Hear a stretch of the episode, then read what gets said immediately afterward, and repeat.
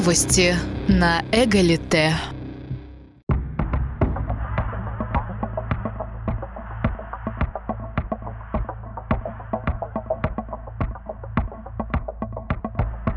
У всех событий сегодня один фон – пандемия – Следя за актуальными новостями, мы заметили, что мир вступил в новый этап забастовочного движения. Давление со стороны государства, которое так страшно печется о здоровье своей рабской силы, распространяется, проникая в те области жизни человека, где ранее оно было не так заметно. У этого всего есть один неоспоримый плюс. Похоже, эпоха деполитизации частной жизни уходит в прошлое.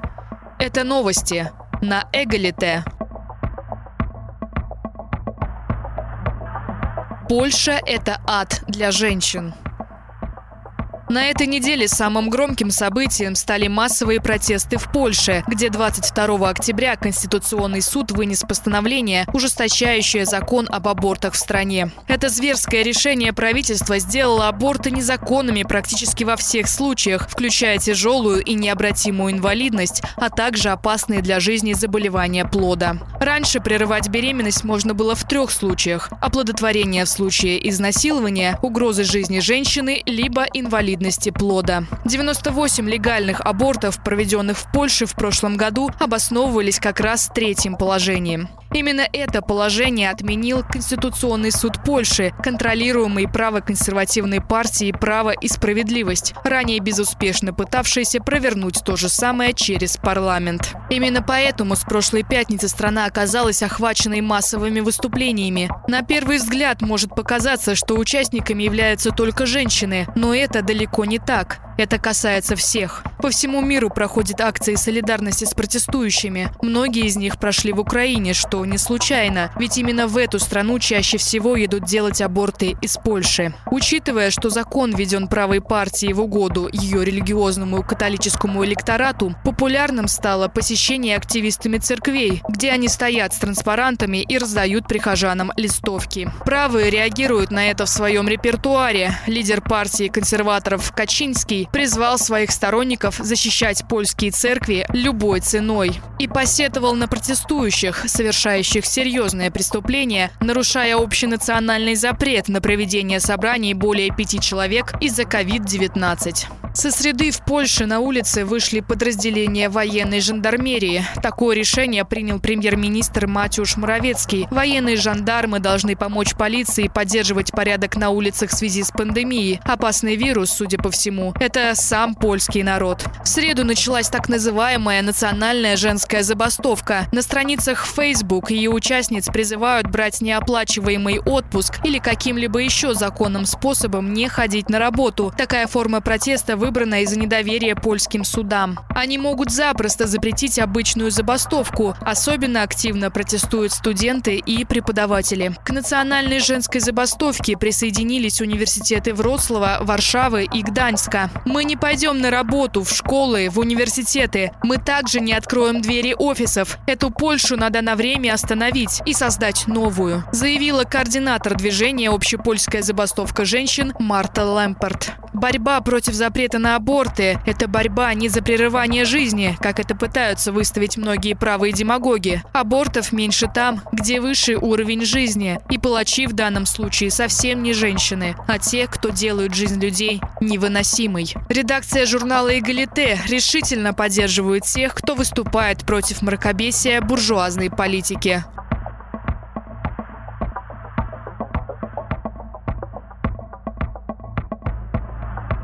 Безмасочный протест. Накануне в России началась серия протестов против принудительных мер властей, штрафов и задержаний, замаскированных под борьбу с эпидемией. За несколькими индивидуальными протестами последовали коллективные выступления. Так, в Красноярске против принудительного ношения масок и дистанционного обучения в школе выступили около 50 человек. Чтобы избежать задержания, организаторы решили провести свое мероприятие в формате народного схода, без применения звукоусиливающих устройств, без плакатов и транспортных транспарантов, о чем сообщили заблаговременно. На протяжении часа протестующие ругали власть, поддерживали друг друга в нежелании носить маски, ссылаясь на медицинские справочники. Термометры нарекали пистолетами, а маски – способом заткнуть людям рты. У многих людей по состоянию здоровья нет возможности носить маски. Они задыхаются. У них тахикардия, например. У людей, которые не могут носить маску, нет выбора, и некоторые прикрываются пакетами целлофановыми. Я считаю, что это вредит. Я охраняю свое здоровье. Это мое базовое право. Считаю, что ничего в этом нет. Возмущался один из участников мероприятия. В Алтайском крае участников протеста задержали после того, как они дважды мешали движению транспорта. В Барнауле трамвай, в котором женщина отказалась надеть маску или выйти из трамвая, сняли с маршрута. Водитель вызвал полицию. В итоге представители правоохранительных органов ждали 55 минут. В течение этого времени трамвай простаивал. Пассажирка отказалась как надевать маску, так и покидать салон трамвая, сказав, что распоряжение властей ей не указ. Она ссылалась на закон о том, что она не обязана выполнять действия сотрудников Горэлектротранса, и они нарушают ее личную свободу действий. Похожий случай произошел в автобусе города Рубцовска. Там пассажирка отказалась надевать маску, предоставленную ей кондуктором. Автобус остановили до приезда полиции. Отметим, что помимо штрафов в размере до 30 тысяч рублей за проезд без маски в общественном транспорте, строптивые пассажирки оплатят простой автобуса и трамвая. В другой день в Барнауле оштрафовали 17 человек за отказ надеть маску маску в трамвае. Как оказалось, акция была спланирована так называемыми народными блогерами, которые остановили трамвай номер 10 26 октября. Экипаж трамвая не только высадил всех остальных пассажиров, но и полтора часа не мог отправиться дальше по маршруту, ожидая полицию, диспетчеров и ревизоров. В это время протестующие ругали и оскорбляли водителя, кричали в окна о нарушениях своих прав. Сейчас, скорее всего, блогеры надеются заплатить штрафы путем сбора донатов.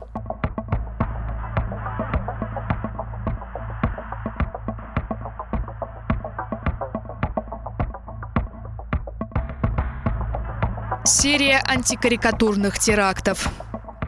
Вчера, 29 октября, в день рождения пророка Мухаммеда, вооруженный ножом человек забежал в церковь Нотр-Дам в Ницце и убил двух человек. По информации газеты «Nice-Matin», нападавший является 21-летним гражданином Туниса. Полиция склоняется к версии, что он действовал один. Нападавший попал во Францию через остров Лампедуза в начале октября. Это нападение стало третьим после того, как карикатуры на пророка Мухаммеда были переизданы журналом «Шарли Эбдо» в сентябре. В это время начался судебный процесс по делу о нападении на газету в 2015 году. Тогда агрессоры заявили о своей причастности к террористической группировке Аль-Каида. Приговор по делу планируется вынести 13 ноября, в пятую годовщину парижских терактов. Также в этот день в Авиньоне вооруженный человек был застрелен полицией, а в Саудовской Аравии неизвестный напал на консульство Франции. О том, кто именно совершил нападение, информации нет. Саудовская Аравия решительно осудила нападение. После публикации карикатур в странах Азии, Африки и Ближнего Востока не прекращаются антифранцузские акции. А в татарстанском городе Кукмар 30 октября подросток бросил бутылку с зажигательной смесью в служебную машину полиции, а затем напал с ножом на представителей закона. Один из полицейских получил ножевые ранения, его коллеге пришлось открыть огонь на поражение. Нападавший при этом скончался на месте. Впрочем, Дмитрий Песков сегодня заявил, что между этими двумя событиями связи нет. Но связь есть между другими событиями. Мы знаем, как под видом борьбы с терроризмом и исламизмом государство начинает закручивать гайки, а силовики получают все больше полномочий. Некоторые страны, такие как Франция, до сих пор продолжают расплачиваться за свою колониальную политику. Мы не оправдываем насилие, а просто хотим предложить понаблюдать за тем, как правые повсеместно реагируют на то, что создали своими же руками.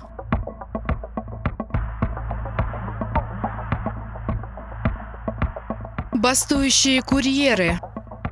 Сегодня более 100 курьеров Delivery Club города Москвы пришли к офису Mail.ru с требованием отменить варварскую систему штрафов, аннулировать штрафы для курьеров за октябрь, а также заключить постоянные трудовые договоры вместо договоров об оказании услуг. Собственники Delivery Club увеличивают себе сверхприбыль и экономят на рабочей силе. За один доставленный заказ курьер получает 150 рублей, а если прилетает заказ с другой зоны доставки, до которого добираться 10-12 километров, километров, то работник его не принимает и получает штраф в 300 рублей. Полученный штраф остается, даже если этот заказ соглашается вести другой курьер. За три смены курьерам порой прилетает до 12 штук таких штрафов. Вероятнее всего, всех ждет возобновление режима самоизоляции. И профсоюз «Курьер» принял решение приостановить трудовую деятельность с 30 октября до, до 1 ноября, чтобы обратить внимание власти к нечеловеческому отношению руководства Delivery Club к своим работникам. Также профсоюз напоминает, что 192 статья Трудового кодекса запрещает штрафовать работников. Борьба за то, чтобы труд работников был защищен от произвола и достойно оплачен, продолжается.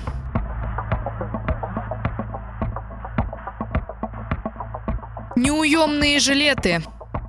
24 октября во Франции проводился 102-й акт протеста движения желтых жилетов. То, что началось с празднования пресловутого Красного мая, не утихает по сей день. Как обычно, манифестации и пикеты прошли в различных городах страны, на кольцевых развязках автодорог и в местах сбора оплаты за проезд по дорогам. В Париже желтые жилеты вышли на манифестацию вместе с организацией инвалидов. Темой дня стал протест против растущей прекаризации, жертвами которой становятся в том числе и инвалиды. Среди требований было предоставление инвалидам пособия в 1200 евро в месяц и стопроцентная оплата медицинского материала. Звучали и лозунги против репрессивных мер под предлогом борьбы с эпидемией коронавируса «Остановить санитарную диктатуру». Такой лозунг можно было прочесть на одном из транспарантов. Акции прошли в Лионе, Марселе, Эспинале, Страсбурге и других городах Франции. Демонстранты скандировали «Мы всегда здесь, пусть Макрон и не хочет этого».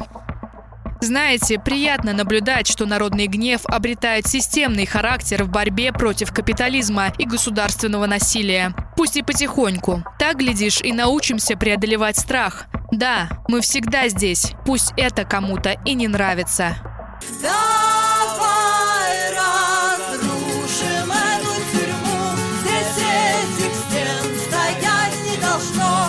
Пусть